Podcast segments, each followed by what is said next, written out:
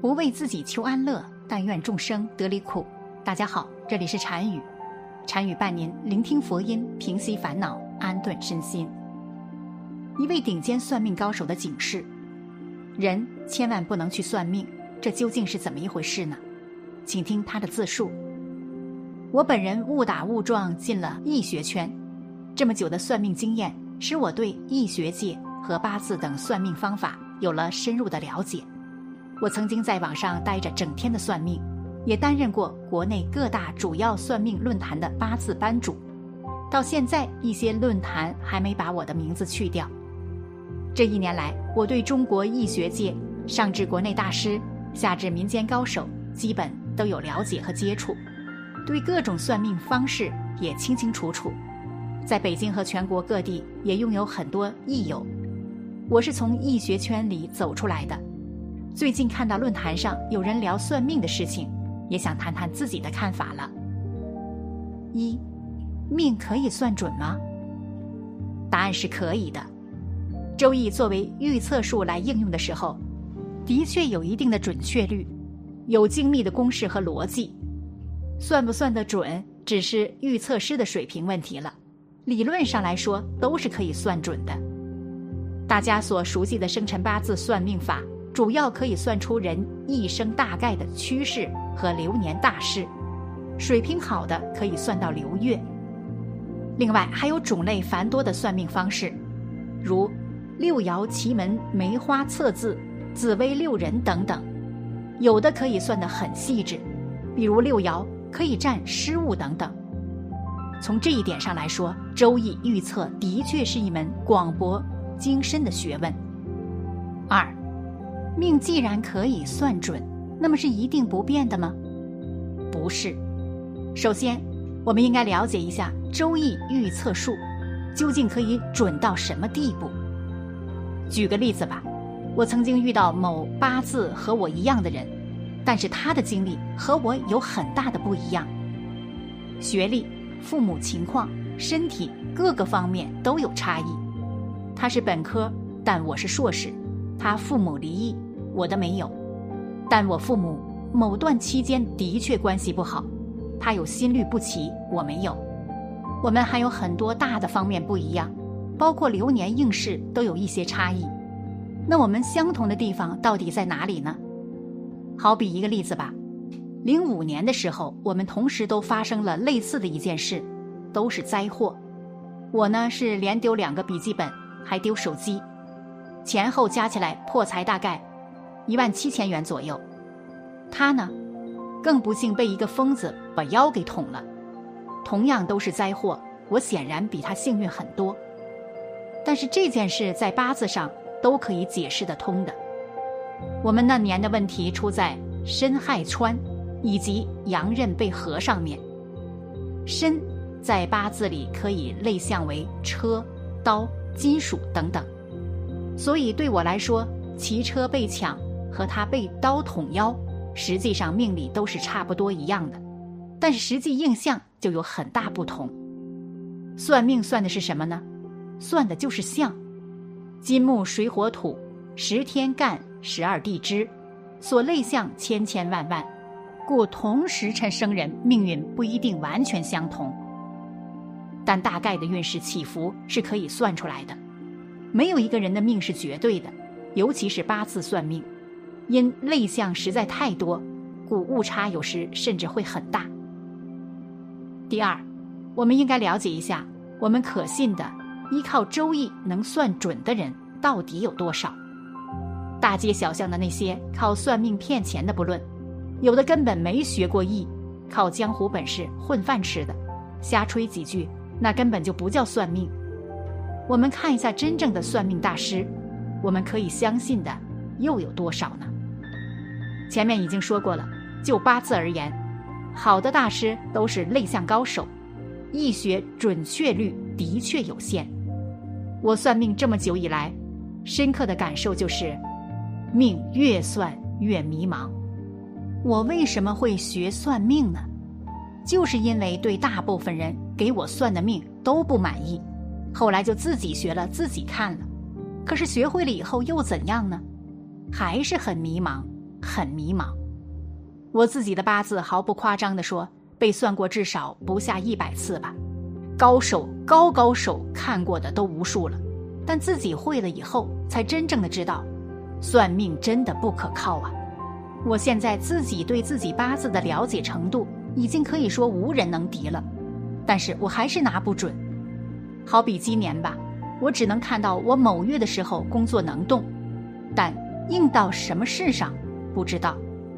还有要走动，但因何事而起不知道。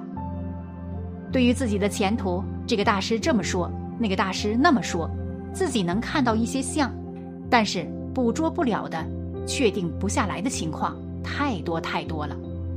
常常为某件事担心，尤其是一些还没有来到的不好的事情。一旦看到自己的八字里有不好的苗头，或是对六亲不利的信息。凭空所添的担心又有多少？算命带来的不是解脱，而是更多的忧愁。我们需要的是测命吗？我发现不是。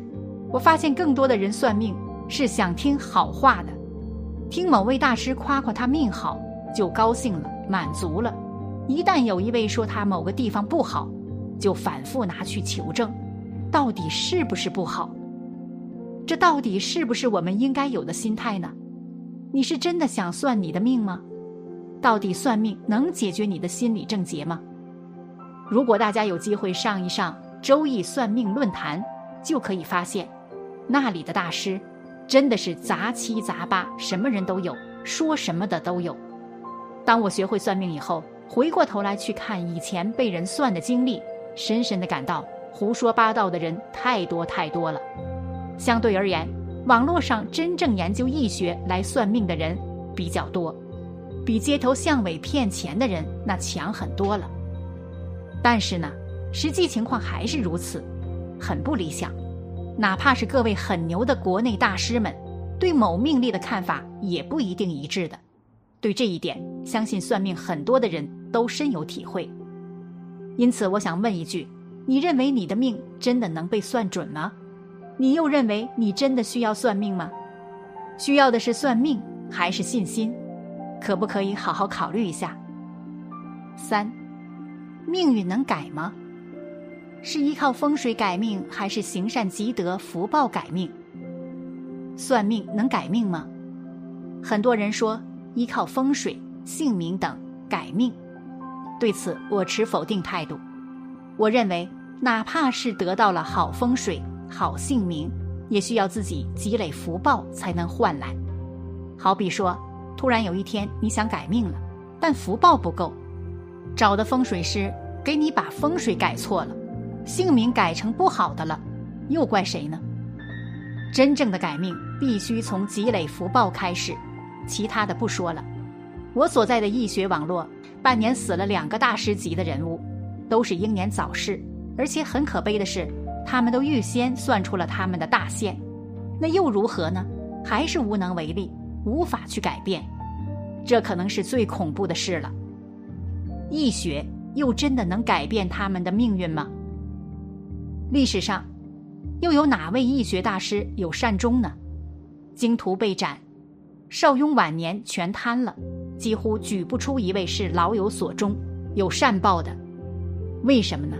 算命不能改变他们的命运吗？周易预测的确能认识事物的规律，但逃脱不了规律，改变不了规律。那么认识了又有何用呢？